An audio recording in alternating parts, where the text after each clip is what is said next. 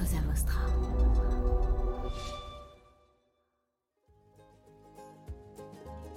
Je suis pas hyper optimiste en ce moment sur l'avenir du droit du travail, même si euh, je trouve qu'il y a quelques avancées intéressantes, euh, surtout dans les prises de conscience euh, des entreprises. Il y a une volonté pédagogique, il y a une volonté de formation sur ces sujets-là. Après, je suis optimiste dans le sens où je me dis que si on se rebelle un peu tous, que qu'on se bat et qu'on est solidaire, on, peut faire plein de trucs. Et ce qui me rend optimiste, c'est de voir euh, mes clients qui s'en sortent.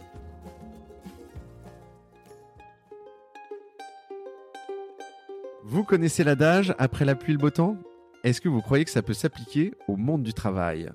Lundi au soleil, c'est pas un bulletin météo, c'est un podcast qui porte haut et fort la voix de celles et ceux qui pensent le travail autrement. Je me présente, je suis Tim Levert, DGA et associé chez Cosa Vostra, une agence conseil en stratégie digitale. Tous les lundis, je reçois une personne qui a osé tenter de nouvelles méthodes, de nouvelles façons de travailler, mais également des personnes qui imaginent le travail de demain et ils viennent le partager avec vous. Alors de quoi l'avenir du travail sera-t-il fait? Vous le saurez en écoutant le podcast. Je suis Tim Levert et lundi au soleil, c'est une chose qu'on aura, je vous le garantis. Alors bonne écoute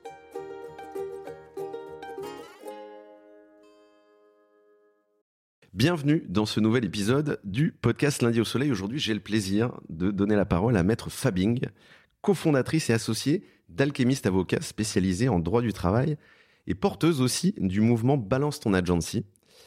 Balance ta startup dont on va parler dans quelques instants. Alors avec ton aval, je me permets de t'appeler Elise pour Oui, cette interview. oui, oui, oui, oui. C'est c'est très bien. Merci de me recevoir, c'est super cool. Et Elise, comment vas-tu? Très bien. Bon, top. Euh, alors aujourd'hui, on va aborder euh, des sujets intéressants euh, qui sont les enjeux juridiques actuels du monde du travail Mhm. pour planter le décor et puis évoquer les enjeux futurs également aussi, comment mieux s'y préparer, prévenir les risques de dérive, ce genre de choses. Mais avant de commencer, il y a toujours quelques petites que- questions légères dans le podcast. Ouh. Avant de passer à un sujet plus sérieux, ouais. Le lundi, tu le passes au, au soleil ou au boulot? Au boulot plutôt, Au boulot. malheureusement. Puis il fait pas super beau en ce moment non plus. Et euh, ouais, c'est pas faux. Euh, Il y a une des questions, je te la pose pas, qui est tu vois quoi de ta fenêtre? Parce qu'en fait, on est dans ton bureau aujourd'hui, et donc je vois exactement de ta fenêtre. Donc euh, il y a de la végétation. C'est pas mal, hein Ouais, c'est pas mal, c'est pas mal. Et on voit du ciel. Euh, alors moi, je reçois beaucoup euh, de- d'entrepreneurs, hommes, femmes, euh, et je leur demande souvent à quoi ils ressemblent leur lundi. Et c'est toujours une journée, souvent, de réunion et de comment je balise ma semaine. À quoi il ressemble toi ton lundi? Bah, Un peu pareil, sauf si j'ai une audience. Ouais. Mais euh, sinon, lundi matin, on a notre traditionnelle euh, réunion d'équipe. Mhm. où on se dispatche les dossiers, où on parle des, des sujets importants, on fait un peu le point. Et puis, euh, puis ensuite, euh, enfin, dans mon boulot, en fait, t'as assez peu de jours qui se ressemblent. Tu, étant donné qu'on est rythmé par les audiences, les légaux, les signatures, c'est un peu difficile d'avoir vraiment une journée type. Mhm. Et puis parfois, je peux euh, me lever le matin, me, avoir un, agenda machin, et puis en fait, euh, euh, tu vois, il y a pas longtemps, chamboulé tout parce est que- chamboulé parce que tu as une urgence ou parce que tu as une télé qui t'appelle et tu dois passer. Et, et en fait, t'as pas mis le bon pull. Et enfin bon, Ouais. bref, tu vois, ce genre de, de, de trucs. À la, voilà. Des bons tracards. Des, ouais, ouais, ouais, voilà. Euh, alors, je pose une, une autre question souvent hein, aux gens que j'ai en face de moi, que j'interviewe, qui est euh, euh, où est-ce que tu vas t'inspirer? Et en fait, la question est un petit peu différente pour toi parce que je leur demande sur le futur du travail, mais toi, plus largement, avec les, je dirais, les bouleversements, euh, voilà, de la crise sanitaire entre autres, mais de la façon de travailler aussi. Comment toi, tu, tu, ben en fait, tu viens t'enrichir et, et, et apprendre euh, quotidiennement? Alors moi, je, je m'inspire beaucoup de mes clientes et clients Mhm. parce que euh, parce que à travers mon, mon job, je fais des rencontres assez incroyables et euh, c'est pour ça que j'adore mon boulot. Euh, et chaque euh, chaque cliente ou client peut me peut me donner un peu de de force, me donner des idées Mhm. et euh, donc ça c'est assez riche. Donc je pense que c'est ma principale source d'inspiration. Ouais, Les c'est- beau à entendre. Je crois que on, on me l'a- on m'a rarement fait cette réponse. Euh, alors, on va faire un petit pas de côté sur la genèse d'Alchemist, euh, parce que ça, ça, je pense que ça intéresse les auditrices et les auditeurs. Pourquoi avoir fondé ce cabinet à la base? Ah bah, pour être libre, Ouais. euh, pour faire euh, tout ce que je voulais. Mhm. Avant, j'étais associée dans un autre cabinet avec Alice aussi, euh, qui est mon associée toujours chez Alchemist. Et puis, et puis, on a quitté ce cabinet qui était génial. Enfin, tu vois, j'y ai passé huit ans, hein, donc ça, ça se passait vraiment bien. Mais parce que on avait envie de faire vraiment notre truc à notre sauce. Mhm. Voilà. Et donc, on est parti. on a créé ce cabinet. C'était il y a quatre ans bientôt. Donc ça commence à remonter un peu. Mhm. Et c'était un peu l'aventure. Euh, tu vois, t'arrives, t'étais dans un dans un cabinet euh, avec des locaux magnifiques, euh, une assistante, tout qui marche bien. Puis t'arrives, t'as pas internet le premier Ouais. jour. Mhm, bien sûr. faut voilà. Donc c'est c'est voilà, c'est l'aventure. Ouais, c'est notre aventure, bien Mm. sûr. Grosse prise de risque. Ouais. Euh, et alors justement, tu, tu le disais assez, euh, assez justement pour, euh, sur, sur, il y a deux minutes, tu fais un accompagnement qui s'appelle juridique humain. Je ne sais pas si c'est comme ça que vous le définissez. Oui, euh, bah, en fait, j'ai une approche de l'accompagnement de mes clientes et clients qui est, qui est assez globale. J'ai l'impression de faire plus que du droit. Et d'ailleurs, c'est pour ça aussi qu'on s'appelle alchimiste, c'est parce que c'est ça vient du, de l'alchimie, Mhm. c'est la recherche de la solution idéale qui est pas 100% juridique. Et euh, c'est vrai que je travaille avec euh, tout un écosystème de coachs, de psychologues, de psychiatres, de médecins, avec lesquels j'échange beaucoup Mhm. sur euh, l'état de mes clientes et clients. On arbitre parfois ensemble certaines décisions, certains tempos, timing aussi pour, pour les personnes que j'accompagne. Et puis, j'ai des liens assez forts avec, avec celles et ceux que j'accompagne vers le chemin du départ de leur entreprise, qu'il soit contentieux ou amiable. Et, euh, et ça, ça crée aussi de belles amitiés. Mhm. Euh, j'en fais se rencontrer ensemble, euh, j'en fais se rencontrer des clientes et clients aussi. Euh, et ce que j'adore, c'est les observer et voir comme ils vont rebondir, se réinventer, cette capacité de résilience incroyable, de transformation. Et tu vois, il y a, il y a quelques temps, j'ai une cliente qui est venue signer sa négo et je l'ai même pas reconnue tellement elle était euh, heureuse, Elle était épanouie. Ouais, euh, ouais, ouais, ouais. Ça n'avait rien à voir avec euh, la personne que j'avais vue euh, pendant toute la durée du dossier. Là, c'était waouh, le glow, euh, le sunshine, c'était, c'était incroyable. Oui, donc c'est pas juste un accompagnement à un instant T sur, je dirais, une, une aventure juridique euh, euh, complexe. C'est aussi les accompagner sur sur l'après et euh, potentiellement un peu se réinventer aussi, tout Bien sûr. continuer leur vie de manière plus sereine, quoi. Bah, souvent, ils me consultent, ils me Ouais. demandent ce que j'en pense. Mm. euh, j'ai, euh, ils m'envoient leur business plan, leurs nouvelles Mm. idées, leurs propositions de job, et on en parle. Donc t'es ouais, donc t'es bien plus qu'une avocate en fait. Je, je sais pas, mais enfin, je suis avocate, mais en Mm. tout cas, euh, j'ai du mal à pas mettre d'affect dans ce que je fais. Euh, Est-ce que euh, ça, euh, je, je sais que vous, vous, vous parlez pas mal d'accompagnement accessible aussi. Oui. Euh, je sais pas si ça, ça rentre là-dedans, mais comment tu le définirais, ce, ce côté accompagnement accessible? L'accompagnement accessible, alors c'est déjà parce que, enfin c'est déjà financier. Euh, c'est que on a à cœur d'accompagner un maximum de salariés. Donc on fixe nos honoraires en fonction du salaire. Donc on fonctionne à l'effort contributif. Ok. Euh, ça c'est un vrai un, choix. modèle, c'est un modèle ultra innovant. Enfin, j'ai jamais entendu parler de ça, mais. Je- Je sais pas si c'est ultra innovant, mais en tout cas euh, nous euh, ça nous tenait à cœur. Qu'on fonctionne comme ça. Et puis euh, accessible dans le sens aussi où bah, les clients, ils ont mon numéro de portable, les numéros de portable de mes collaborateurs. Et notre règle d'or, c'est d'être réactif. C'est euh, même même si j'ai pas le temps, je vais si j'ai pas le temps de répondre à une question et qu'il n'y a pas d'urgence, je vais envoyer un texto en disant euh, j'ai bien vu. Et là, je suis en audience, je suis en signature, etc. Euh, Il n'y a pas d'urgence, pas d'inquiétude, voilà. Mhm. Et, et ça, c'est important parce qu'en fait, les gens qui viennent nous voir, euh, leur dossier, c'est le dossier de leur vie. On est souvent le premier, la- leur première confrontation à la justice et à l'avocat. Et donc, on a un vrai devoir d'excellence. C'est important ce que tu dis parce qu'en fait, c'est à la fois t'as un- une accessibilité euh, financière et Mm. c'est une accessibilité aussi intellectuelle et Bien émotionnelle en fait. Bien sûr. Euh, Et puis même dans nos, dans nos écritures ou dans, dans nos stratégies, euh, l'idée c'est que ce soit hyper pragmatique et Mm. que tout le monde comprenne ce Mm. qu'on dit. Il n'y a pas de verbiage juridique. je, je suis en croisade contre, contre certaines rédactions parce que euh, il faut que euh, à la fin du mail, le client il sache exactement ce qu'il doit faire et pourquoi. Et c'est ça qui, ouais, c'est ça qui déclenche en fait la suite de, de, de, l'histoire. Et en fait, Mm. et, et, euh, alors moi, je voudrais juste revenir sur, je dirais quelque chose qui, toi en tout cas, que tu as porté pendant pendant pas mal de temps et que je crois que tu portes toujours, qui est un, un mouvement qui s'appelle Balance ta startup, balance ton agency. Il y en a, il y en a eu plusieurs. Et l'idée, c'était voilà, de dénoncer les comportements déviants. Initialement, c'était un compte Insta euh, qui s'appelait, alors le premier, je crois que c'était Balance ta Startup en l'occurrence, qui avait secoué un peu, entre autres, la French Tech. C'était en Ouais. 2021. euh, C'est ça. si souvenirs sont bons. Euh, mais c'était un compte qui partageait des témoignages. Moi-même, quand je l'ai découvert, j'étais un peu sur le cul, hein, soyons clairs. Anonyme, mais c'était plutôt à charge. C'était Hmm. c'était quand même assez, c'était quand même assez violent. Mais enfin, violent dans les histoires. Hmm. Et c'était assez violent dans les témoignages aussi. Bien sûr. Et sur les pratiques managériales dans certaines Mm. startups. Dans la foulée, du coup, on a vu l'apparition du compte euh, Balance ton agency. Moi, je, je t'ai- je t'ai dit juste avant de commencer, j'ai fait pas mal d'agences. Donc, j'ai un peu touché ces problématiques de près de loin euh, sur les agences de communication. Alors, au global, on pourrait presque dire, j'ose le mot, mais c'est un spin-off un peu du, du mouvement MeToo. Euh, complètement. C'est ouais. MeToo au travail. Hein. mm. C'est assumé. Alors, ça, ça a été créé par euh, Anne Boitard. euh, Ouais. Anne Boistard, oui. Boistard, pardon. Euh, C'était une créatrice anonyme dans un premier temps. C'est ça. Et puis elle est sortie du bois, je crois, au bout, au bout d'un an et demi, deux ans. Elle est sortie du bois pour un de mes procès. Ah ouais, d'accord, ok. Ouais, elle est sortie du bois pour protéger une de mes clientes qu'on accusait d'être à l'origine de Balance ton agency. Ah ouais, donc c'était vraiment la chasse aux sorcières, quoi. Clairement, clairement. Ça, ça a été une période très dure, Hmm, extrêmement dense. Alors ça a été un vrai lab d'accès au droit pour moi. Ouais. Euh, ça a été aussi pour moi la découverte des réseaux sociaux, Mhm. un peu, parce que je suis génération Facebook, euh, je suis pas toute jeune. Et euh, c'est vrai que euh, il y a eu de l'intimidation, des haters. euh, on a été euh, toutes les deux cyberharcelées. On est, on est d'ailleurs pénal hein, pour ça.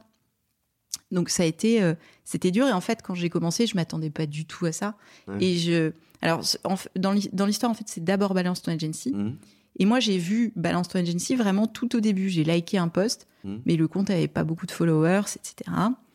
Et puis, euh, en fait, moi, comme j'avais pas Insta, c'était une de mes copines féministes euh, pendant que j'étais en congé mat qui m'avait dit il faut que tu te mettes sur Insta, il se passe plein de trucs. Donc, elle m'avait créé un- ce compte-là, qui est toujours le mien.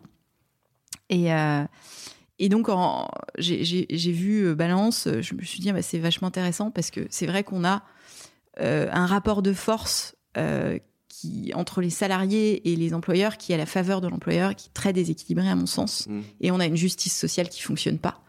Alors je me suis beaucoup interrogée sur euh, euh, sur cette problématique, hein, évidemment, euh, de la présomption d'innocence, euh, euh, du tribunal médiatique. euh, et pour une avocate, c'était pas évident Mm. euh, de prendre la position euh, que j'ai que j'ai prise. Mais euh, je sais plus ce que je te disais. euh, mais donc ouais, c'était d'abord balance ton agency.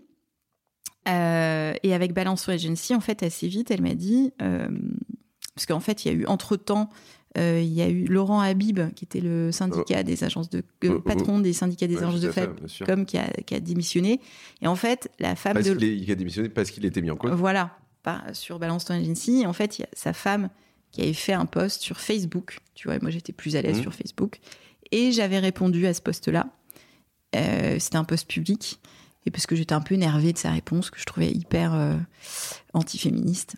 Euh, et, euh, et en fait, ma réponse a fait un petit buzz.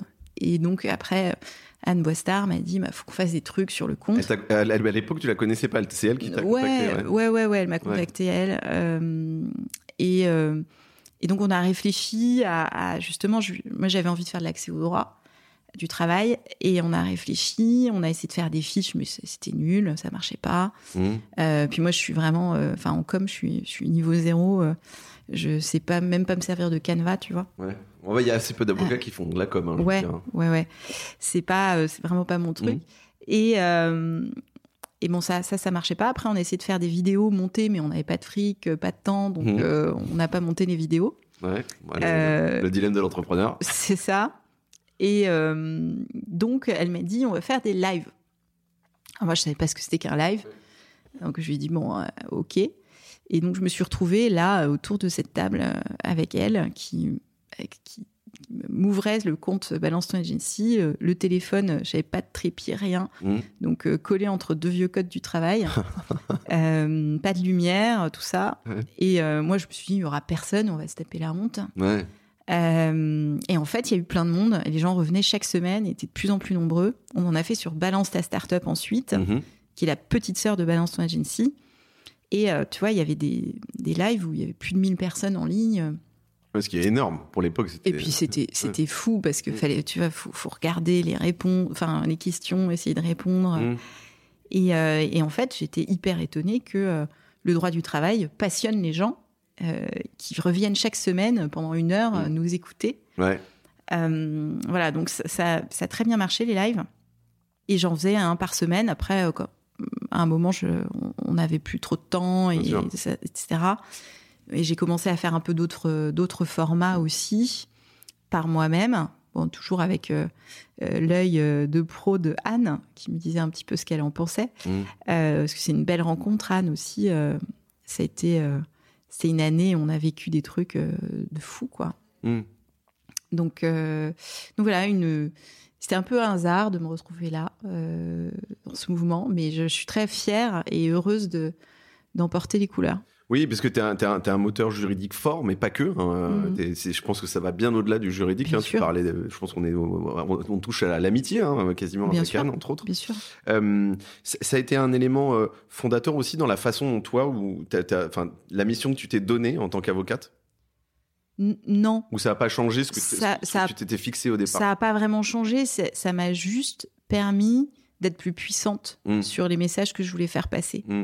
Et si tu veux, ça m'a permis aussi d'être euh, force de lobbying dans mon domaine, Ouais. euh, de m'exprimer et de, d'être- de, de me permettre de, de donner mon avis, d'être euh, entendu et d'être reçu après par des parlementaires Mm. euh, dans certains groupes de travail. Euh, et, et ça, c'est ce que je veux faire parce que moi, dans le fond, ça fait euh, j'ai 12 ans, j'ai 12 ans de barreau, ça fait 12 ans que je me bats pour les salariés. Mais euh, quand tu as des lois à la con, il faut essayer de les faire changer. Mm. La jurisprudence aussi. Et, euh, et avec Balance euh, ton agency, ça ça m'a permis de d'avoir euh, ma voix au chapitre dans ce Mm. domaine-là. Alors, c'est, c'est- je je suis ravi que tu parles de ça et d'impact en fait. Mm. Euh, alors, le- moi j'aime bien le mot lobbying parce que je pense que voilà, c'est en Oui, tout cas c'est c'est ça. profond. hein, euh, euh, est-ce que tu crois que euh, d'un point de vue, euh, je dirais plus prise de conscience, il y a eu un vrai impact avec ce mouvement et ouais, Ah oui, mais bien sûr. Tu vois, moi, ça fait. J'ai toujours fait la même chose hein, professionnellement, donc défendre des salariés. Et j'arrivais jamais à avoir un papier en presse. Mm. La presse euh, ne s'intéressait pas tellement au sujet des souffrances au travail, des Ouais, violences au travail. bien sûr. Et, euh, et c'est grâce à ce mouvement, à ce MeToo au travail, Mm. qu'on a sensibilisé la presse. Et maintenant, on en parle énormément. Et, euh, et tu vois, là, sur mon dossier Brax, j'avais des journalistes dans la salle. Mm. Euh, et c'est hyper important pour la société civile, pour alerter l'opinion publique sur ce qui se passe. Et ça permet aux victimes de ne pas se sentir seules. Mm. Parce qu'il y avait, il y avait encore un. Enfin, il y a toujours, en fait, hein, mais un tabou social Mm. à pas aller bien dans ton job. Mm. Euh, et euh, c'est vrai que moi, j'accompagne des gens euh, qui ont ce, ce syndrome du bon élève, qui ont des parcours de dingue et, et qui c'est le, le premier caillou dans leurs chaussures. Et, euh, et ça fait mal, tu vois. Je, je pense à, un de mes clients qui osait pas dire à sa femme qu'il était, qu'il était en égo de départ, qui faisait Ah ouais, semblant c'est- d'aller au boulot, euh, tu vois, parce qu'il avait, il avait honte. Ouais. Et puis une des préoccupations des gens aussi, c'est qu'est-ce que je vais mettre sur LinkedIn, Mm. tu vois, parce Oui, que l'image en fait. tout Bien sûr, l'image, la Euh, réputation. Mm. euh, et euh, et c'est très douloureux, en fait. Et quand, euh, quand ça t'arrive, quand ça arrive à mes clientes et clients, c'est un petit tsunami, en fait. hein. Ouais, complètement. ça peut changer une vie. Ça quoi. change une vie complètement. Alors, faut essayer de saisir la balle au bon et de transformer ça en opportunité. Ah, C'est toujours mon message. Et, et j'aime dire, et c'est vrai, pour l'instant, j'ai beaucoup de chance, mais j'ai que des happy end d'ici. Mm. Euh, des gens qui sont bien plus heureux après. Ouais. Mais, euh, mais ils passent par des moments de transformation euh, très douloureux. Oui, mais c'est là où, où justement le rôle dont, que toi t'évoquais un peu plus tôt, Mm. qui est un rôle d'accompagnement juridique, mais c'est- l'avocate augmentée un peu en- Bien entre sûr. guillemets. Bien euh, tu parlais, on reviendra sur cette notion de coaching aussi, euh, psychologie, etc. Que où tu, tu te substitues à ce que la boîte aurait dû faire potentiellement un peu en amont. Ouais, ouais, ouais. Bah, et puis surtout, j'essaye, euh, j'essaye de leur donner des forces, Mm. parce que c'est, c'est ce dont ils ont besoin, Ouais. en plus de conseils juridiques. Euh, alors moi j'ai quand même une question là-dessus parce que je me souviens qu'à l'époque euh, ça m'avait euh, ça m'avait un, un peu interloqué, mais euh, effectivement il y avait eu euh, un peu ces, ces- ces tribunaux euh, populaires, tu Mhm. vois, avec les réseaux sociaux. Du coup là-dessus je me dis bon on, on touche du doigt aussi peut-être un peu la présomption d'innocence, ce genre de choses, mais voilà que- comment, enfin comment toi tu l'as abordé ça, cette notion-là? Bah, si tu veux, moi, j'adorerais qu'on n'ait pas besoin de ces comptes-là. Et j'adorerais que tout se règle en justice. Mhm. Évidemment, je suis avocate. hein, donc, bien sûr, et je suis hyper attachée à la présomption d'innocence. Sauf que dans les faits, et c'est la même chose pour, euh, enfin c'est la même chose pour MeToo, pour les Mhm. cas de, de violences sexistes et sexuelles, c'est que la justice ne sait pas prendre en charge ces problématiques-là. Mhm. Elle est beaucoup trop lente, elle est engorgée. Et en fait, ça crée des rapports de force qui sont complètement déséquilibrés. Et ces comptes-là, Mhm. ça permet de donner un peu de pouvoir aux salariés, ça permet aux victimes de se sentir moins seules. Et je pense que c'est en fait la révolte, euh, l'expression de la révolte des plus faibles Mm. à, à ce, à ce contrat de travail qui est à la défaveur des salariés. Ouais, complètement. Mais, mais du coup, est-ce que ça veut dire que tu penses que. euh, euh, alors, c'est une question qui est peut-être un peu euh, complexe à répondre, mais euh, est-ce que tu penses que ça veut dire qu'il vaut mieux, du coup, si les tribunaux sont engorgés C'est vrai, c'est une problématique actuelle, hein, enfin, ça l'a Mm. toujours un peu été. Ouais. Mais est-ce qu'il faut euh, justement faire appel à un avocat et justement régler un peu avec la boîte directement en mode deal et s'affranchir de la partie. euh, Bah. est-ce que c'est une bonne ou une mauvaise solution Je- Alors, euh, moi, si tu veux, quand je défends un dossier, je défends une cliente, un client, Mm. pas une cause. Ok. Euh, donc, je vais te faire deux réponses. Pour le, la cliente ou le client, euh, la- souvent la bonne solution, elle est amiable, Mhm. sauf cas particulier. Parce que bah, tu es plus vite libéré, délivré. Puis ils n'ont pas envie euh, de. Et ils n'ont pas envie d'aller euh, d'attendre 4 ans, ils ont Ouais. besoin de passer à autre chose, et ils ont besoin d'un matelas financier Mm. qui leur permette de se reconstruire. Mm. Voilà, donc ça, c'est mon opinion quand je défends quelqu'un. Après, pour la cause, c'est dramatique. Mm. Tu as à moins 50% de saisines du Conseil de prud'homme en 10 ans. Mm. Ça veut dire que c'est vraiment une justice qui est en perte de vitesse. Ouais, complètement. Alors déjà, parce qu'il y a eu une baisse euh, des niveaux d'indemnisation avec le barème Macron, puis parce que euh, les harcèlements sont extrêmement mal euh, indemnisés aussi euh, Mm. euh, devant les juridictions. Mais pour la cause, tu vois, là, je pense à mon dossier Brax, bah, du coup, on fait pas tellement avancer la jurisprudence. Mm. Et, euh, et donc, parfois, ça me désole quand je vois que j'ai plusieurs cas de harcèlement sexuel dans une même boîte, euh, qu'on négocie, qu'on a des chèques, mais grosse clause de confidentialité, évidemment, C'est affolant. Euh, mais que le mec est toujours là en train de se pavaner sur LinkedIn, euh, sur le management bienveillant. Mm. Euh, si tu veux, il y a un, un côté de moi qui est particulièrement insatisfait. Ouais, c'est ça, t'as une, t'as une frustration de l'espace. Bien sûr. Ouais. évidemment, évidemment. Et il n'y a pas de solution en fait là, parce que tu vas pas attaquer le, le- le- la personne directement, y a pas, tu vas pas aller chercher des preuves, c'est pas ton rôle en fait. Bah non. Tu vois. Non, c'est pas mon rôle. Après, moi, mon rôle, c'est d'alerter. Oui. Et c'est justement de faire aussi un peu de prévention Mm. en informant les salariés de leurs droits, parce que j'ai trop de, trop de salariés qui viennent aussi au, au bureau Mm. avec des dossiers vides, Ouais. parce qu'ils savent pas faire. Et tu vois, j'accompagne aussi beaucoup de DRH qui, Mm. sont, qui se font virer ou qui sont en égo de départ. Et même eux, ils n'ont pas forcément les bons réflexes parce que bon, ils font autre chose, hein, mais tu vois, les réflexes précontentieux, c'est euh, c'est ce qui va te permettre de te défendre et c'est ce qui fait défaut dans, dans plein de dossiers. Euh, Je, je ne compte même plus le nombre de dossiers euh, de personnes à qui j'ai dit bah, votre, votre dossier, il n'y a rien, on vous a coupé tous vos accès, Mm. ça va être très compliqué. Et est-ce que euh, du coup, euh, je, te- je te- je- enfin, je- je t'ai raconté une anecdote avant de commencer, mais du coup, je fais le parallèle avec toi. Est-ce que tu, tu considères que il faut pas attendre euh, que ça se passe mal euh, pour, tu vois, pour, pour avoir des choses un peu écrites noir sur blanc Euh, Il faut un peu toujours documenter euh, sa vie au travail. Bien sûr, il faut toujours un peu documenter, il Ouais. faut se prémunir. Euh, et puis il y a le, le parallélisme des formes, c'est-à-dire que si on te fait un reproche écrit, tu réponds par écrit. Ok. On, on arrête un petit peu l'oralité. Mm. Et, Et si on te fait un reproche à l'oral si on te fait un reproche à l'oral, bon, dans le fond, tu peux répondre à l'oral. Ouais. Euh, Mm. Mais si ça t'affecte vraiment, tu peux aussi le dire par Mm. écrit. Et puis, le dire à l'écrit, c'est pas forcément à ton manager, ça peut être à tes collègues. Mm. Euh, mais c'est garder des traces et puis euh, faire régulièrement des copies d'écran ou des sauvegardes selon Mm. euh, le niveau de surveillance informatique de ta boîte Mm. euh, pour, pour avoir deux, trois éléments et pour pas te retrouver avec que dalle le jour où ça se passe mal. Alors on reviendra sur ces sujets euh, euh, effectivement de connaissance du droit du travail et du harcèlement entre autres. Mais je voulais revenir sur un point qu'on avait tou- touché du doigt avant de commencer toi et moi. C'est Mm. euh, moi j'ai connu des personnes qui ont vécu des aventures. Effectivement, je, je t'ai dit j'ai fait pas mal d'agences Mm. et donc j'ai un peu vécu l'intérieur somme toute.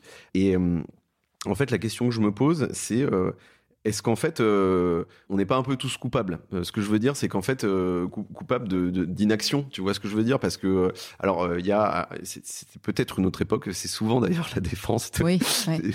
Mais euh, c'est euh, de se dire, euh, en fait, euh, ouais, c'est- en fait, je me pose pas la question de, de ce qui est en train de se passer, quoi. Mm. Euh, ou euh, je me pose la question et je suis conscient qu'il y a un truc qui est pas normal, mais en fait, c'est pas mon rôle, quoi. Tu vois ce que je veux dire? Ouais, bah, tu, tu le vois d'ailleurs dans les dossiers où euh, les autres salariés, moi j'ai des clients qui viennent me, me voir en me disant oui, euh, il y avait plein de monde en open space, ils vont témoigner, etc. Et je leur dis d'avance, personne ne témoignera. Ah ouais. Et personne ne témoigne. Mm. Parce que bah, il y a un lien de subordination économique Mm. euh, qui fait que les salariés ont, ont peur de perdre leur job. Bien On sûr. va entrer en période de récession. Le marché de l'emploi est pas fluide. Euh, faut pas se leurrer.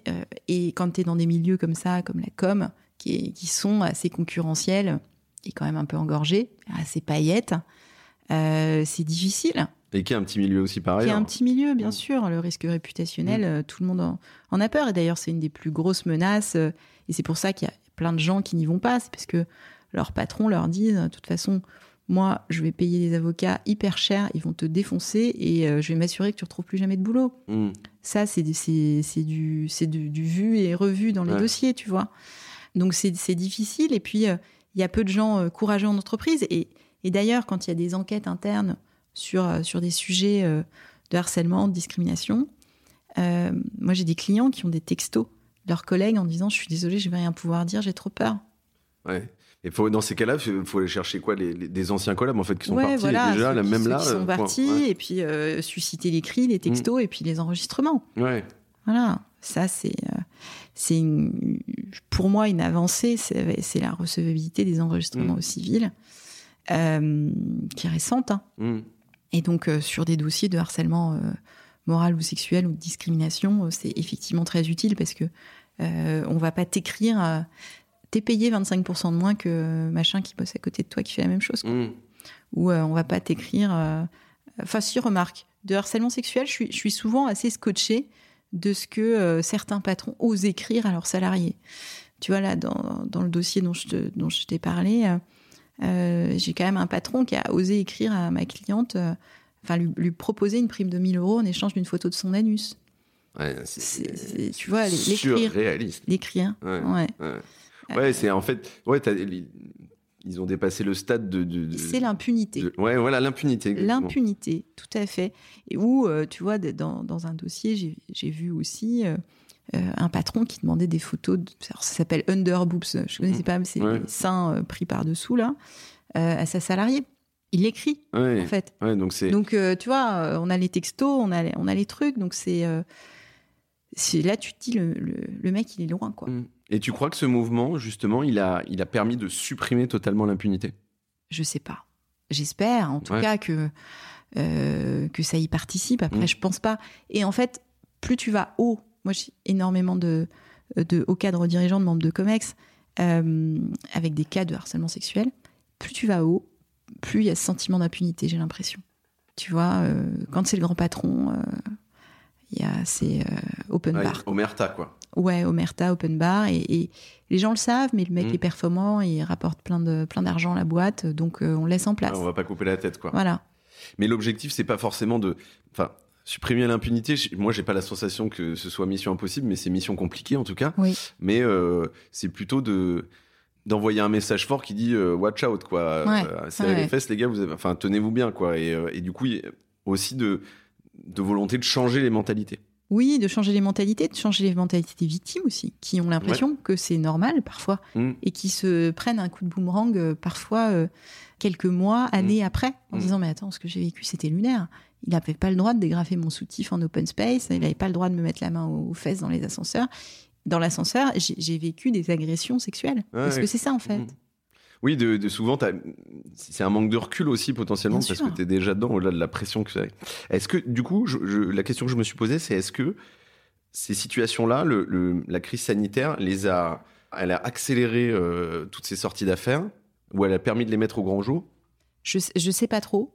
Ce que j'ai pu observer, parce que moi j'ai un prisme forcément euh, particulier, mais c'est que j'avais énormément de, de dossiers après les confinements Mhm. de euh, salariés qui avaient peur de retourner bosser. Mhm. Et, euh, ou de salariés qui avaient réfléchi, qui étaient en quête de sens Mm. et qui ne voulaient plus de leur vie à la con.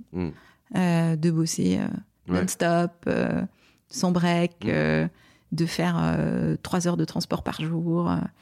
Donc, donc j'ai observé beaucoup ça. Après, évidemment, toute crise sociale, eh bien, c'est euh, c'est- euh, un miroir grossissant des pratiques managériales toxiques. Ça, c'est Mm. évident. Mm. La période de récession qui va arriver va être très compliquée parce que ça crée aussi un sentiment d'insécurité chez les salariés euh, qui va leur faire accepter n'importe quoi et un sentiment d'impunité euh, renforcé chez certains patrons Mm. qui vont se dire que bah, de toute façon, ils- là, ils vont avoir le choix et si quelqu'un n'est pas content, il est juste qu'à se barrer et il se barrera pas et il dira rien parce qu'il aura très peur de, de se retrouver au chômage. Ouais, et, et justement, on reviendra un peu plus tard dans le- dans, dans- dans l'épisode sur euh, le fait que là, on s'est concentré effectivement sur la partie euh, Balansta, mais en fait, euh, on peut venir te voir aussi pour d'autres choses, euh, tout Bien simplement des, ruptures de contrat euh, quand on veut partir de sa boîte, des négos de départ, sûr. ce genre de choses. Donc, je reviendrai là-dessus, mais du, du coup, toi, sur ces comportements, effectivement, tu parlais de management toxique. On n'est pas que sur du harcèlement, il y a le management toxique Bien qui sûr. peut être Et qui est du harcèlement mais hein. qui est du harcèlement bien sûr, mais c'est de se dire comment comment les prévenir ces comportements? Est-ce que c'est le rôle est-ce que c'est le rôle d'un RH à un moment donné? Alors on en a beaucoup parlé dans le podcast. Il y a eu des chief happiness officer, il y a eu des chief compliance officer. Euh, Est-ce que tu vois est-ce qu'il n'y a pas un chief euh, tu vois euh, voilà euh, legal officer mais orienté sur euh, ça se passe bien avec les salariés etc. C'est à Mm. qui doit endosser ce rôle dans une boîte?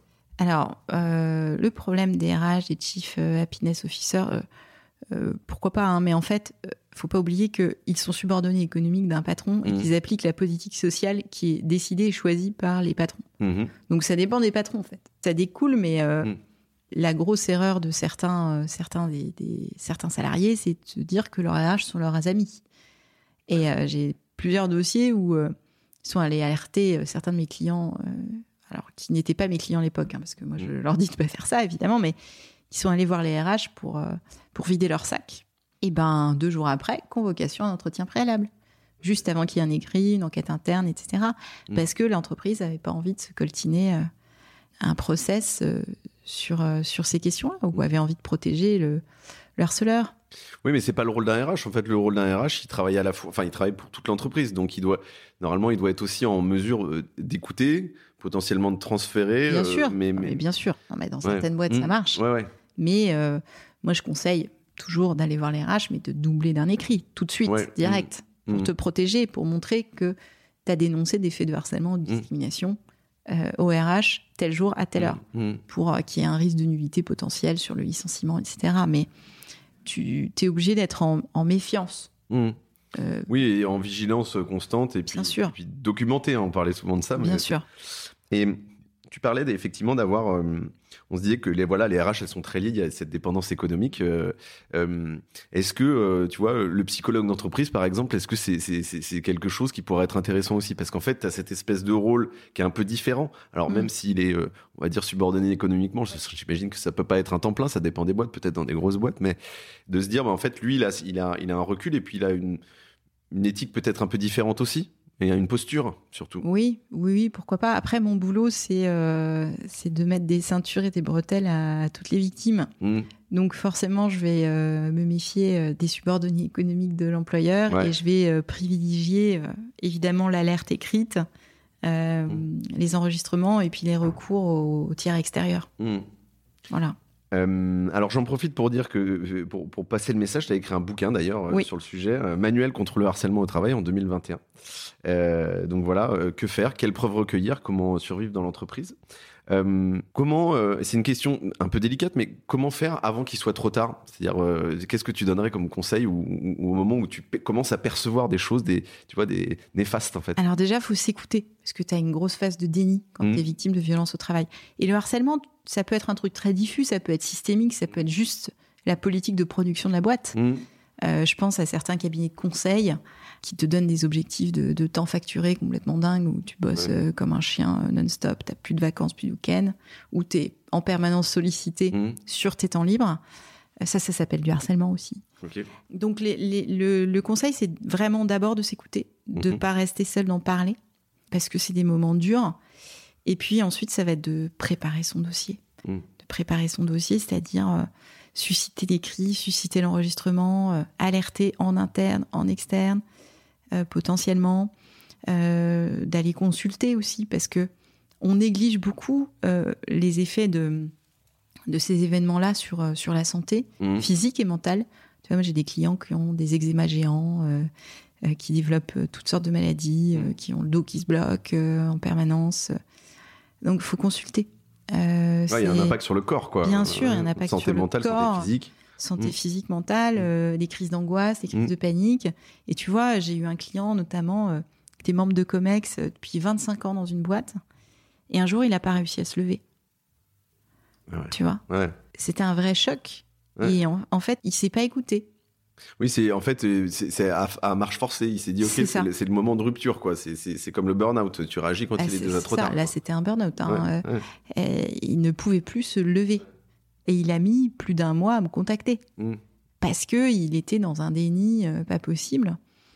Oui, il y, a un, pa- il y a un passage psychologique à opérer Bien aussi sûr. qui est, qui est- qui est, euh, pas évident quoi. Bien sûr, et puis euh, éviter aussi. Enfin, j'ai beaucoup de, de clientes et clients qui, qui culpabilisent, qui se disent que c'est de leur faute, Mm, qui n'ont pas été de bons petits soldats parce que t- on a une culture de la performance mm, et il faut être heureux dans ta vie pro. C'est presque une injonction. Mm. tu regardes LinkedIn.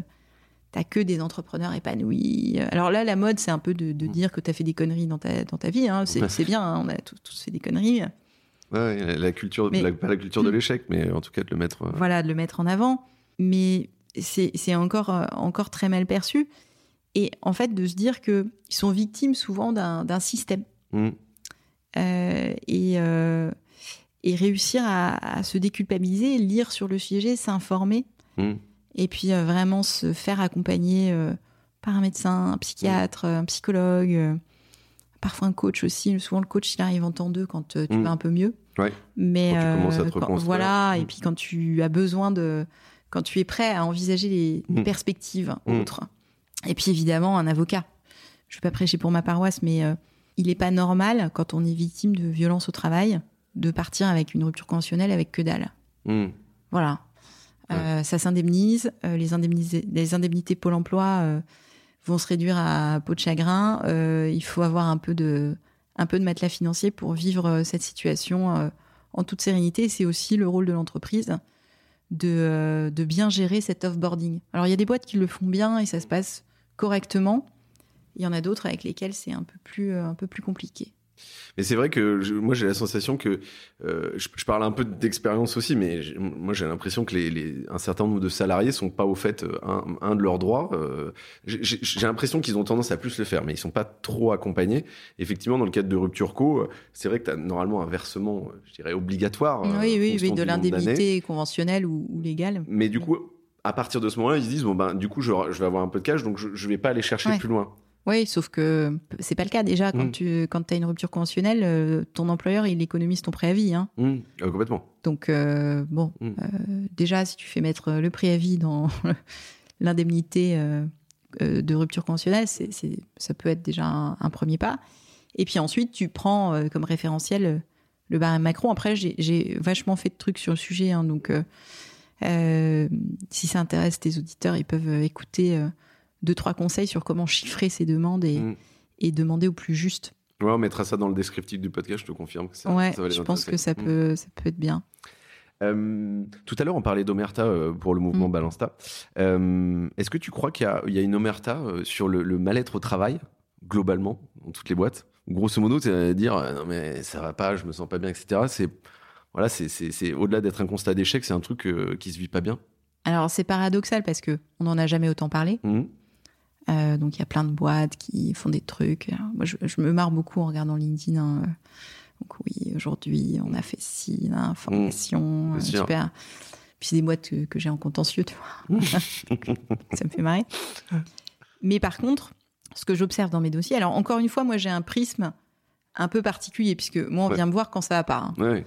ou euh, tu vois mes salariés qui reviennent, euh, qui ont vécu une situation de souffrance au travail, euh, de harcèlement, et bien euh, qui sont grillés dans leur système de promotion. Mhm. Elles ont fait euh, trois mois, six mois d'arrêt maladie, bah c'est mort quoi. Mhm. Euh, elles ont cette étiquette, elles- en tout cas elles ont cette sensation là, et on leur propose pas de poste euh, à la mesure de ce qu'elles pouvaient avoir avant Mhm. leur arrêt maladie. Ça, c'est ce que j'observe dans 90% de mes dossiers. Quoi. Ouais. Et souvent, c'est et c'est d'ailleurs un vrai problème, c'est la double peine. C'est qu'on a du mal à trouver une solution RH de retour. Donc c'est la double peine parce que c'est la négo de départ. Mhm. Oui, c'est ça. Ouais. Tu restes pas quoi. Et c'est parce que c'est mal géré par les entreprises. Mhm. Si dès le départ, il y a eu un accompagnement un peu euh, qualifié sur ces questions-là, je suis sûre que euh, dans plus de la moitié de mes dossiers, il n'y aurait pas de départ. Toi, tu penses que lorsqu'il y a une situation de harcèlement au travail, quelle qu'elle soit, hein, Mm. euh, sur un, un collaborateur, il est possible, tu vois, que le collaborateur reste dans la boîte, en fait, s'il si, si, s'il va au contentieux avec sa boîte? Alors, s'il va au contentieux, c'est compliqué. Ouais. Après, s'il dénonce les faits Mm. euh, et qu'il y a une bonne enquête interne, impartiale, Mm. qui est faite euh, côté entreprise et qu'il y a une solution RH int- intelligente qui est trouvée, Mm. ça devrait pouvoir se faire. Mm. Il faut, mais il faut que le salarié victime se sente écouté, cru Bien sûr. pris en considération. Ouais. Ce qui est rarement le cas, en tout cas dans mes dossiers. Mm. Ouais, c'est c'est- c'est ce que tu disais sur la. En fait, euh, la notion d'enquête interne, elle est complexe parce qu'en fait, elle, a- elle a- ça a pas- il n'y a pas de valeur juridique derrière Non, l'enquête interne. Il n'y a pas un livrable précis. Non. euh, Non, non, non, d'ailleurs, c'est pas, c'est pas assez réglementé à, à mon sens. D'ailleurs, il y en a beaucoup qui sont faites euh, en interne, c'est-à-dire par des RH et par des délégués du personnel, ou parfois que par des RH. Oui, ou là, ça biaise un peu le. Bah, c'est une cata parce que évidemment, t'as pas d'impartialité. Enfin, Ouais. tu vois, que des subordonnés économiques qui vont dire si l'employeur euh, a bien fait, euh, mal fait. euh, C'est ouh, c'est Mm. dur comme question. Hein. Ouais. Euh, puis là, les salariés ont trop peur, ils, ils témoignent pas. Après, moi j'en fais hein, des enquêtes internes et j'adore faire, ce- faire ça parce que j'ai l'impression d'avoir un, un rôle de prévention Mm. et de pouvoir faire des préconisations. euh, et, et donc c'est- hyper intéressant et on aime tous ça au cabinet. Et puis on n'a pas de lien d'affaires autre que euh, l'enquête interne euh, avec la boîte. Mm. Euh, donc on, on a une grande, grande indépendance. Mais tu vois, parfois on propose des enquêtes internes et dans la proposition, on me met que ça va être sous la supervision du DRH. Ouais. Euh, je suis en train, de- je, je, je prends pas. Je leur explique Mm. que moi, si je fais une enquête interne, c'est sous la supervision de personne en fait. Oui. J'ai un interlocuteur privilégié qui me donne les docs, Mm. etc. Mais après, je fais mon boulot. euh, Il faut que je sois libre. Mm. Sinon, ça n'a pas de sens. Et puis, il y a encore des, euh, encore des boîtes qui résistent. Ouais, mais c'est bah, ce qu'on disait justement parce que t'as pas vraiment de format. Donc toi, tu crées ton propre format aussi d'investigation interne. Bien sûr, pour que bien ça sûr. soit, euh, bien sûr. Très très bordé quoi. pour que ce soit très bordé. Euh, mais tu vois, il y a aussi des, des enquêtes internes euh, où, euh, bah, euh, après, euh, l'avocat de la boîte, euh, il préférait que tu écrives ça plutôt que ça, donc on te demande de me. Enfin voilà, tu vois. Ouais. Donc, bon, moi, je, je refuse en systématique, mais je, sais que, je sais que ça se fait. Et, et dans certains dossiers, quand je défends mes clients, parce que le gros marronnier, c'est quand même de virer quelqu'un pour harcèlement, hein, Mm. avec zéro indemnité, etc. C'est aussi, ça a été aussi instrumentalisé par les boîtes, cette, euh, tout ce qu'on a fait autour du harcèlement. Mm. Euh, et avec des enquêtes internes euh, complètement biaisées, des salariés. Moi, j'ai eu un dossier où on a pu montrer qu'on avait des, des salariés qui avaient témoigné contre mon client, euh, qui avaient touché des primes de 2000 balles, Ah ouais. tu vois? Et là, il y a pas longtemps, j'étais devant l'inspection du travail sur un dossier où on accusait une cliente de harcèlement moral. Euh, tu vois, c'était une psy qui avait fait l'enquête interne. C'était euh, un tableau à charge. Elle mettait les comportements, puis elle mettait euh, prouvé, machin. Enfin, elle se positionnait comme une juge, Mm. alors qu'elle n'avait pas du tout la légitimité d'eux. Ouais. Et euh, en plus, euh, tu vois, dans ces enquêtes, alors moi, quand il y en a dans les dossiers de mes clientes euh, ou clients, je surveille ça comme du lait sur le feu, tu vois. parce que là, en l'occurrence, dans, ce- dans cette enquête-là, ils n'avaient pas int- interrogé les collègues directs de ma, de ma cliente. Seulement euh, les copains, copines de la personne disciplinée. Enfin, c'était euh, Ouais, une ouais. Et d'ailleurs, euh, c'était une salariée protégée, donc on était devant l'inspection du travail. L'inspection du travail a retoqué l'enquête interne en disant mais c'est, enfin, c'est tellement pas éthique. Et, euh, Mm. Ouais, l'enquête interne, c'est pas une négo. Hein, je- Ah non non non, l'enquête interne c'est pas une négo. euh, C'est pas pour après discuter entre avocats, etc. hein. Non non non. C'est vraiment. C'est vraiment une enquête Ouais, interne voilà. avec un doc, avec Mm. des préconisations. L'employeur après en fait ce qu'il veut, il n'a Mm. aucune obligation. Mm. Mais au moins toi, tu as dit ce que tu pensais d'une situation et tu as essayé de décrypter un peu les choses. Euh, alors je reviens sur un autre point qu'on a évoqué très rapidement tout à l'heure, mais euh, ce qui est sûr c'est que les travailleurs, enfin et, et- et les collaborateurs, les salariés en, en particulier, mais pas que, connaissent pas suffisamment euh, leurs droits. Moi j'ai, alors j'ai vu pas mal de cas, hein, j'ai fait plein de pas mal de boîtes dans ma carrière. Et euh, j'ai remarqué qu'ils savent pas trop euh, vers qui se tourner en termes d'aide juridique. J'avocat, avocat, représentant du personnel, syndicat, ami. C'est complexe. Un avocat, c'est, pas gratuit. hein. Enfin, il y a assez Mhm. peu d'avocats qui font du pro bono, ce genre de choses. Toi, tu, tu, tu, tu te dis, si à un moment donné je perçois quelque chose, c'est, quoi la meilleure option? Bah, ça reste quand même l'avocat. hein. Ouais.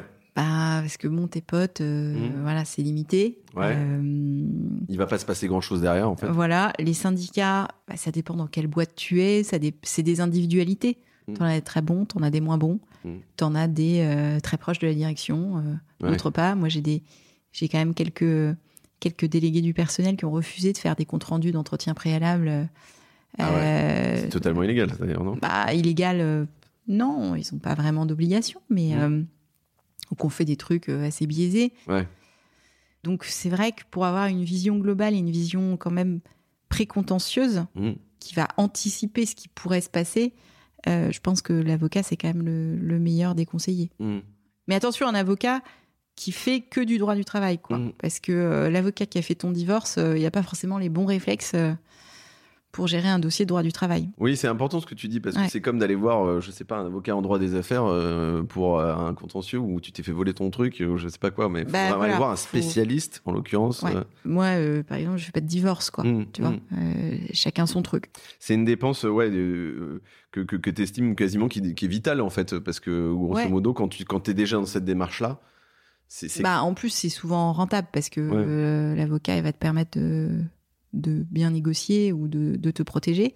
Et puis, il faut aussi penser que souvent, tu as une protection juridique qui prend en charge les frais d'avocat Mm. avec ta carte bleue ou ton assurance habitation. Donc, faut pas hésiter à checker, quoi. Alors c'est un truc que je savais pas du tout, tu vois, mais. euh, Ah bah voilà. Je- à mon dis. avis, il y a quelques bons plans qui circulent du coup dans le, dans le podcast. Euh, je, je change de sujet parce que nous, tu sais, dans ce podcast-là, on est très intéressé par les nouveaux modes de travail, Mhm. alors euh, ceux, ceux qui ont déjà été mis en place et, euh, et ceux qui vont être en place. On a vu effectivement le- le- le- l'accélération du télétravail qui existait Mhm. déjà avant, mais avant la crise du Covid, bien évidemment. Et, euh, et qu'on on bouleversait un peu le droit parce qu'en fait, t'as pas un seul lieu de travail, t'as plusieurs lieux de travail. Tu peux être dans un coworking, tu peux être chez toi, tu peux être dans un café. Qu'est-ce que ça a changé? Qu'est-ce que ça a eu comme impact en fait euh, sur le droit du travail? Alors, sur le droit du travail, euh, il y a, en général, il y a assez. Il n'y a pas tellement d'impact. Euh, Il n'y a pas eu beaucoup de. Alors, il y a eu des, il y a eu des, des- des choses qui, des, des règles qui ont été mises en place en temps de Covid, mais là, c'est terminé. Il n'y a pas de cadre légal, quoi. Il n'y a pas vraiment de cadre légal. Mhm. Donc, euh, c'est à chaque entreprise, euh, par accord d'entreprise, de mettre en place le télétravail. Mhm. Il y a des chartes de télétravail, etc. Après, moi, ce que j'ai pu observer sur le télétravail, c'est que euh, peut y avoir un effet pervers aussi, une désociabilisation. Mhm. Euh, j'ai des clients qui, euh, qui se sont retrouvés en permanence chez eux parce que leur employeur en a profité pour écomnomiser euh, des frais de loyer Mhm. et, et qui étaient hyper mal, quoi. Ouais. Parce qu'ils ne voyaient plus personne à part, à part sur Teams. Mhm. Ouais, il y a, y y un- isolement, quoi. en Bien fait, sûr, euh, et, et le, le travail, ça a aussi un, un rôle euh, social important. Ouais, complètement. Et les interactions hu- humaines euh, sont nécessaires aussi euh, à la santé mentale, hein, je, je pense. Et, et là-dessus, dans le prolongement du télétravail, de cette discussion, je, je me, je, me, je me posais une question, c'est, t'es chez toi, t'es en train de bosser, euh, tu fais du télétravail, moi ça m'arrive assez régulièrement, tu vas dans ta cuisine, tu glisses, euh, tu te fais mal. Est-ce que c'est un accident du travail Ouais. ou est-ce que c'est un accident domestique? Bah ouais, parce que ton employeur, et c'est là que c'est compliqué, il a une obligation de protéger ta santé sécurité et Mm. il doit s'assurer que euh, tout est sécurisé chez toi et est bien conforme pour que tu puisses Mhm. télétravailler en toute sécurité, ce qui est en, en vrai quasi impossible, tu vois? Ouais, ben non, mais c'est. C'est... Hyper particulier. C'est, un, je dirais pas que c'est UBS, mais c'est un peu le. Tu vois, tu, on disait qu'il n'y a pas vraiment de cadre légal euh, du télétravail, et et il y a ça de l'autre côté. Bah, du c'est- coup, euh, Ouais, c'est à l'entreprise de, de gérer Mhm. avec ses, ses responsabilités, ses risques. Mais il y a des boîtes qui choisissent euh, de ne pas euh, permettre le télétravail. Bien sûr, ouais. récemment, euh, euh, Tesla, pour ne pas le citer. Euh, je me posais une autre question qui peut paraître un peu, un, un peu euh, saugrenue aussi, mais c'est, j'ai vu qu'il y avait des gens qui avaient évoqué potentiellement un, un- un droit de visite pour les employeurs. Donc tu débarques chez ton salarié. Ouais, on est d'accord que c'est un truc qui a aucun sens ou Non, non, ça, ça, ça pourrait avoir du sens parce que l'employeur, pour permettre le télétravail, il devrait s'assurer que tu as une chaise bien ergonomique pour pas développer de maladies euh, euh, du squelettique, le poignet, tout ça. euh, que tu as un bon ordi, un bon écran, une bonne luminosité, euh, une bonne température. Ouais. Mais, mais en fait, ça c'est un, un organisme indépendant de le faire aussi. Alors dans le Bah cadre oui, oui, probablement oui. de l'entreprise, mais oui, oui, oui, euh, ouais. oui, mais ça, ça, ça peut avoir du sens, bien Mm. sûr. Parce que euh, euh, ton. Alors, je suis pas du tout spécialisée de ces questions-là, hein, mais euh, euh, faudrait que tu interroges certains de mes confrères qui sont plus côté employeur et qui, qui pourraient t'en dire plus sur comment les entreprises, justement, s'organisent autour de ces questions-là. Mais pour moi, ça a du sens parce que à partir du moment où tu as une obligation de protéger la santé et sécurité de ton salarié, c'est à toi de l'équiper aussi et de faire en sorte que son installation soit bien sécurisée. On a vu des, des cas quand même de, de grosses dépressions euh, de jeunes qui bossent dans, dans, 12 mètres carrés dans des conditions pas possibles parce qu'ils sont en télétravail, tu vois. Mmh. Ouais, il suffit pas de leur demander. Alors moi, je, moi, je l'ai vécu ça. Hein. Euh, effectivement, pendant le confinement, j'ai j'avais senti des collaborateurs qui étaient vraiment au, mmh. bord du tout parce qu'en fait, on il y avait une inégalité. Je bah, pense que ça a complètement euh, mis le doigt sur les inégalités dans, dans ce sens-là. Et moi, j'ai effectivement, il y avait des gens qui étaient euh, dans des maisons de campagne, il y avait des gens qui étaient euh, à bah l'étranger, etc. Et puis il y en avait qui étaient dans des dans, des micros, dans des chambres de bonne, quoi. Ouais, exactement, quoi. Et en fait.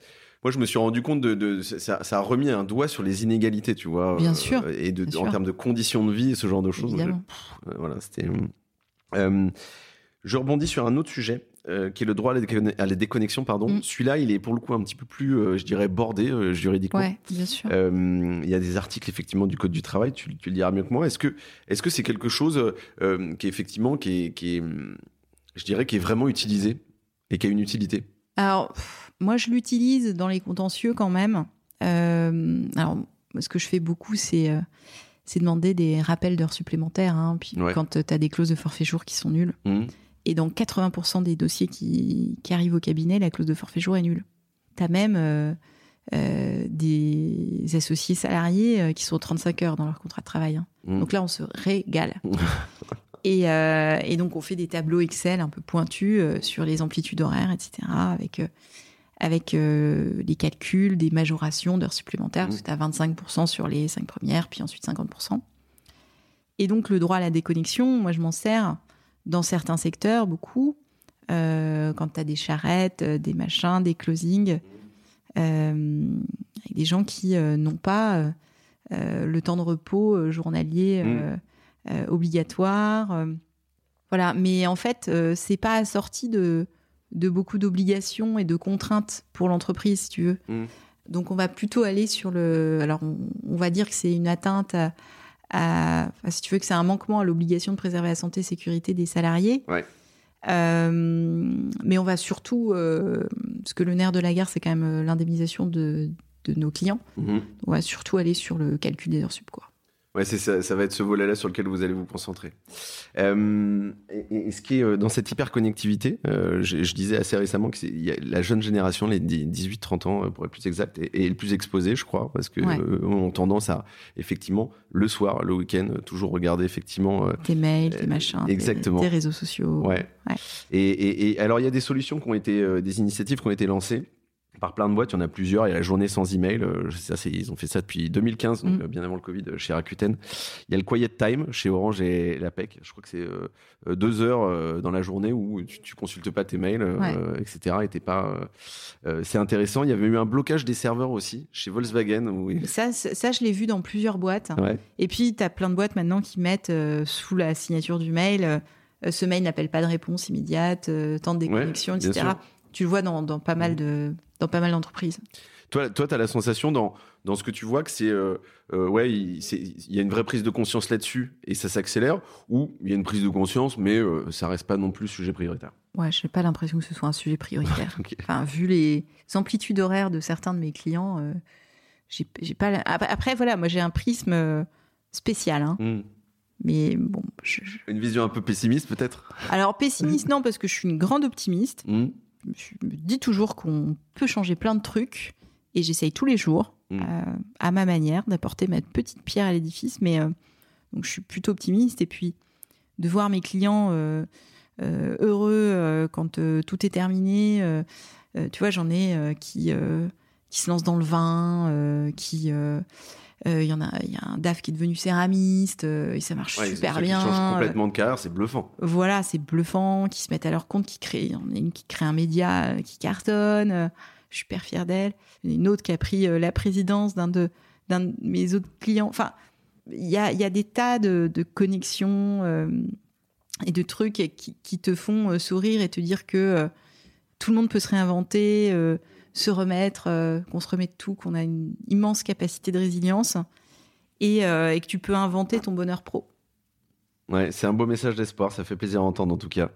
Euh, J'ai une dernière question sur la partie euh, euh, déconnexion, euh, qui est à la fois une anecdote aussi. Euh, moi, j'avais j'avais dans une boîte que, dans laquelle j'étais quand j'étais beaucoup plus jeune, on avait une salle de brainstorm, tu vois, avec des Veda au mur, etc. Et il y avait des matelas marocains par terre et tout. C'était une salle marocaine. Et Le il y cliché. avait la déco qu'elle est avec, hein, tu vois, je précise, hein, Ouais. fallait voir un peu le truc. Et, et grosso modo, entre midi 30 et 14 h c'était tu pouvais aller dormir. Donc Mm. tu, tu pouvais dormir et on dormait, allez, à 6-7 max, tu vois, tu pouvais Mm. fermer à clé, d'ailleurs. Mmh. Bonne ou mauvaise idée Mmh. je, euh, je sais pas, est-ce qu'aujourd'hui ça se serait possible et est-ce que c'est une bonne, est-ce que c'est une bonne idée?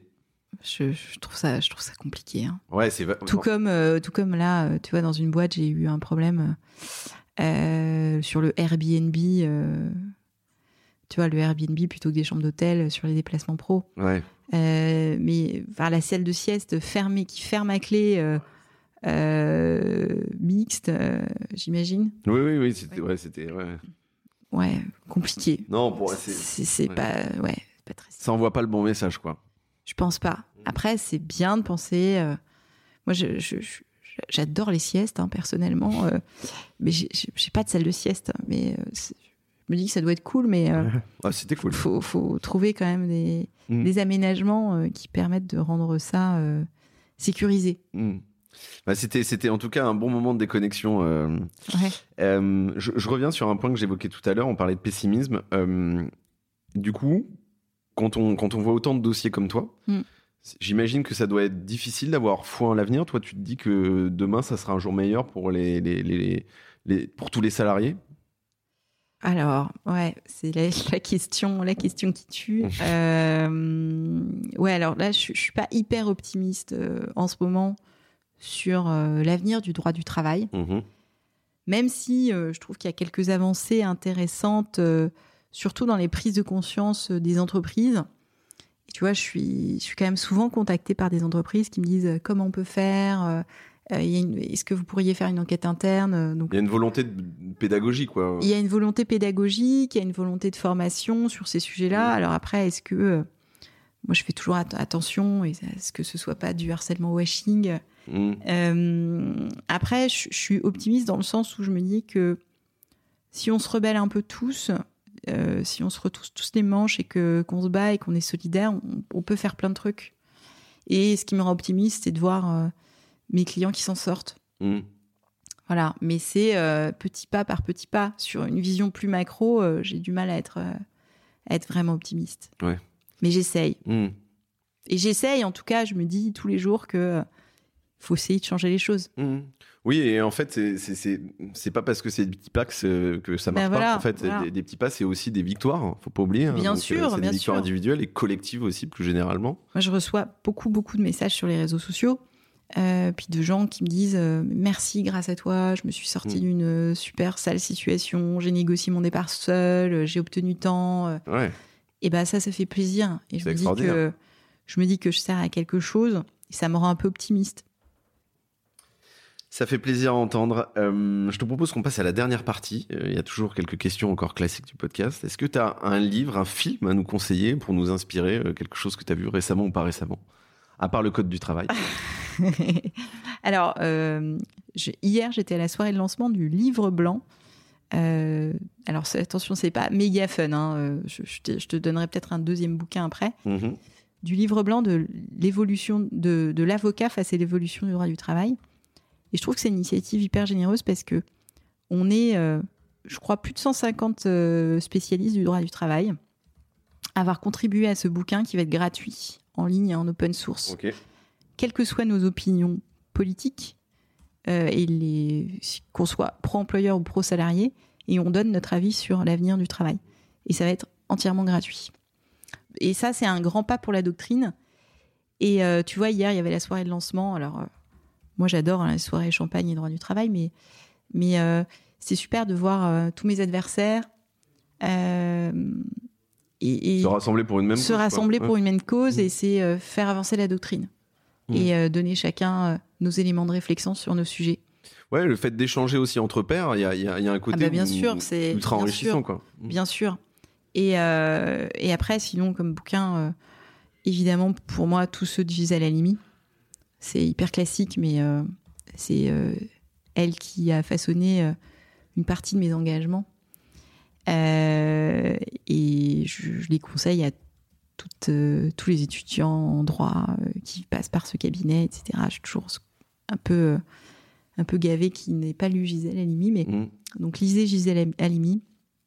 Et puis, euh, évidemment, sur la justice, moi j'ai beaucoup aimé. euh, et euh, c'est un, un livre qui s'appelle le, pullover, le pullover rouge sur l'affaire Anucci. Ouais. Euh, très important, de Gilles Perrault. Et euh, il y a énormément de, de- de livres de, de grande qualité qui, qui sortent ces derniers temps. Euh, donc, je te ferai peut-être une petite sélection qu'on mettra. Bah, avec grand plaisir, ça sera Ouais. partagé à la fois dans, dans, dans- dans le descriptif du podcast et dans tous les posts que je publie.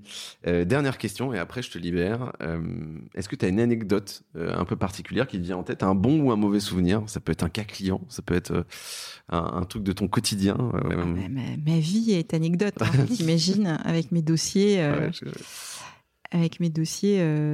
Non, bah là, hier, j'ai une cliente qui, euh, qui va signer sa transaction euh, la semaine prochaine, qui m'envoie un mail et qui me dit, euh, euh, qui me demande de lui promettre euh, que je n'irai pas aux toilettes pendant la signature parce qu'elle a peur de se retrouver toute seule avec l'avocat adverse. Waouh, c'est dingue. Ouais. Donc on est, on est là-dessus, quoi. On est là-dessus. euh, Et là, je me suis dit, waouh, c'est euh, compliqué. C'est. euh, Ouais, voilà, et après, je, je- pense aussi, euh, tu vois, il n'y a pas longtemps, euh, j'avais une cliente euh, qui a eu une aventure avec son supérieur hiérarchique. Mhm. Et euh, en fait, elle a découvert, elle, est tombée enceinte. Son supérieur hiérarchique était évidemment marié, et tout ça. Et en fait, il avait mis enceinte plusieurs autres euh, femmes de la boîte. Et donc, on a négocié son départ. Enfin, elle a fait une dépression, ça a été compliqué. Et donc, je vois la RH. Et euh, la RH me dit, il n'y a pas de problème, il y a consentement. Je dis, mais vous trouvez pas qu'il y a un problème de culture d'entreprise Et je- Ouais. je, pense qu'il faut aussi Profond, quoi. profond euh, de culture d'entreprise, de, Ouais. de permettre euh, ce type de comportement euh, managériaux. euh. Ouais. Et puis, euh, toutes, ces, toutes ces soirées open bar d'entreprise qui favorisent tout ça. Bien sûr. Donc, donc voilà, ça c'était, tu vois, c'était une histoire assez, assez compliquée. Et puis, Et la RH s'en est pas. Non, elle s'en est pas émue. Ouais. Euh, bon, alors après, on a, on a quand même bien négocié le départ. Ou, euh, tu vois, euh, par exemple, hier, j'ai reçu un texto parce que je m'inquiétais pour une cliente, donc je lui demandais comment elle allait. Elle m'écrit Il y a un an, je faisais la rencontre qui a sauvé ma vie, vous. Pile poil un an aujourd'hui que j'ai quitté la tour. J'ai reçu des demandes de la Sécu, maladie pro. J'ai mes enfants demain, je m'isole et on avance, on finit. Ils ne lâcheront rien, mais nous non plus. Voilà, Mm. c'est ce genre de choses. Mais après, euh, forcément, quand tu fais mon job, tu, tu vis par procuration des histoires un peu dingues. Tu vois, le dossier Brax, euh, c'était c'était fou, cette ambiance pornographique euh, mise en place quotidienne, Ouais, euh, avec des, des visionnages forcés de, de vidéos porno à l'heure de la pause déjeuner, Mm. avec, pour présenter quelqu'un de l'équipe, euh, des montages pornographiques euh, avec, euh, avec la tête de ma cliente. Ouais. C'est des- et là, tu te dis, t'es es dans la quatrième dimension. C'est Moi, je, je, euh, je suis surprise presque tous les jours. Mm. Ouais, c'est ça en fait. euh, le problème, c'est que tu, tu dois être vacciné ou non. euh, où il y a, où, à chaque fois, tu as, des nouveaux trucs et tu te dis, non, mais c'est pas possible. Quoi, en fait, Euh, Ouais. chaque jour apporte son lot de, Ah ouais, de trucs encore plus dégradants, machin. c'est ça. Ouais, c'est. Bon, écoute, on, on va quand même essayer de garder la, garder la foi pour la suite. Mais oui, mais oui. Euh, mais moi, ce que je trouve beau dans ce que tu fais, euh, je le dis, c'est, c'est effectivement, ça, on, va- on est au-delà de l'aspect euh, droit du travail. On est, on est, on est sur de l'accompagnement social. Bien sûr. et, et je trouve que ça, c'est très important. Donc, merci beaucoup d'être venu partager ton expertise et ta vision dans cet épisode du lundi au soleil. J'espère sincèrement que ça aura aidé des auditrices et des auditeurs. J'espère aussi. J'en suis assez convaincu. Et donc, merci encore. Avec plaisir. Je te souhaite une excellente semaine. De même, toi aussi. Salut. Lundi au soleil, c'est fini pour cette semaine. Merci d'avoir écouté cet épisode jusqu'à la fin. S'il vous a plu, n'hésitez pas à le partager à une personne qui a passé la journée sous la pluie. Et oui, ça nous arrive à tous. Vous pouvez vous abonner pour ne pas louper les prochaines sorties ou encore mieux, laisser un avis sur la plateforme d'écoute que vous utilisez. Lundi au Soleil, c'est une émission produite par Cosa Vostra, une agence conseil tech et créative. Un grand merci à celles et ceux qui travaillent avec moi, de près ou de loin, pour rendre ce podcast possible. Et nous, on se retrouve lundi prochain. Ciao, bonne semaine